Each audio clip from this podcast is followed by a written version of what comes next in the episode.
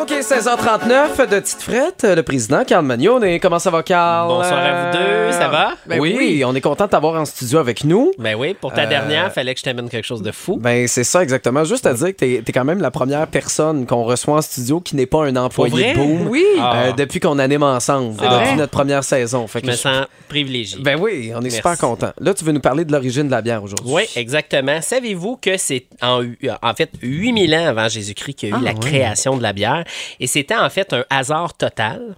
OK? OK. On aurait oublié du pain dans de l'eau OK. qui Puis aurait fermenté overnight. il y a quelqu'un qui a goûté à ça, là, qui a pris le risque de faire. Hey, Exactement. ça Ça va- a l'air délicieux. Ouais, ouais. Ça- Et c'était vraiment quasiment une divinité, hein, parce que là, ils ont découvert un feeling. hein, Mhm. vous connaissez tout Oui. ce fameux feeling-là. Ah oui. Pour la première fois, ils se sont dit, mon Dieu, ça doit être un don de Dieu. Hein? Ah! Puis, ça- On le connaît, ce don de Dieu. Là, on est très, très croyant, là, dans ce Ouais, que je hein? comprends. Là. Ouais. Par contre, c'est au Moyen Âge qu'il y a eu l'apparition de la bière comme un art qui était maîtrisé par les moines. C'est les moines qui ont commencé à brasser puis à développer les techniques de la bière. Ah, ouais. OK, donc encore le lien avec Dieu, hein, qui est quand même intéressant. Donc, c'est sacré boire la bière. Savez-vous que les Romains n'étaient pas tant intéressés à la bière? Eux autres, c'était plus les Grecs, là, c'était plus le vin.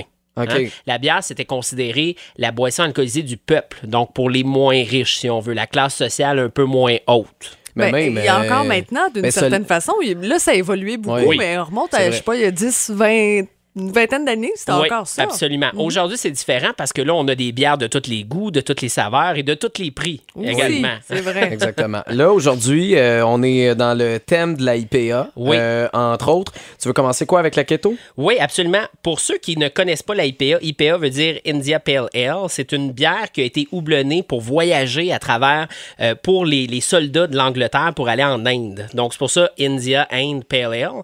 Donc, c'était pour vraiment la conservation de la bière. Donc, là, aujourd'hui, je vous ai amené deux styles d'IPA. J'ai amené la Keto IPA. C'est une nouvelle série, en fait, qu'on a développée chez Tite Frette pour les gens qui font attention à leur santé. Ma ligne, là. Hein, que Exact. j'essaie de- J'essaie de maintenir. Ouais. Donc, pas- c'est moins de 2 grammes de glucides. Il n'y a vraiment pas beaucoup de calories. 5 d'alcool seulement. C'est vraiment génial. Vous l'avez remarqué, c'est sèche. Oui, mais est-ce que le goût est vraiment différent? Tu sais, je, je te donne un exemple, la bière sans alcool, tu goûtes rapidement, tu es capable de le dire sais. c'est pas une vraie bière. Exact. Est-ce que la keto, c'est le même principe? C'est un peu le même principe dans le sens qu'on va vraiment avoir une légèreté à la bière qu'on va pas retrouver dans une IPA traditionnelle. Une IPA traditionnelle, c'est souvent un petit peu plus juteux, un petit peu plus fruité, un petit peu plus sucré. Mhm. Tandis que là, c'est un petit peu moins ça. Mais je t'ai amené quelque chose pour comparer. Ben oui. Hein? Fait que ça, c'est une bière extrêmement rare. Là, pour ceux qui commencent à appeler Petite Frette, on n'en a pas en ce moment, je vous le dis tout de suite. Il faut aller directement en Gaspésie, c'est la Ovale. Ah oui, puis ça se fait pas euh, Hein? rapidement, là, aller là-bas, là, tu sais, ça se fait pas un après-midi. Là, Ah non, vraiment Donc, pas. La ovale. Oui, la Nordais, c'est une bière que je suis allé chercher juste pour toi il y a deux C'est semaines. vrai? non, non, d'après On moi, a il y avait mangé ça. un lobster roll aussi, là, mais on n'en parlera pas. Non, Exact. sérieusement, Oval ne sont pas nécessairement connus pour leur IPA. Ils sont connus pour toutes les autres bières. Ils font deux, trois IPA, mais ils sont tous extraordinaires. Ça vient de Val d'Espoir en Gaspésie. Et là, quand vous y goûtez, ben, vous allez voir, c'est beaucoup plus juteux, beaucoup Ouais. plus amer comme une IPA traditionnelle.